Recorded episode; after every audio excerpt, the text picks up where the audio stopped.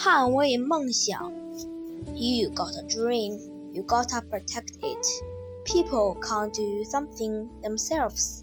They wanna tell you you can't do it. If you want to something, go get it. 如果你有梦想的话，就要去捍卫它。那些一事无成的人，想告诉你，你也成不了大器。如果你有理想的话，就要去努力实现。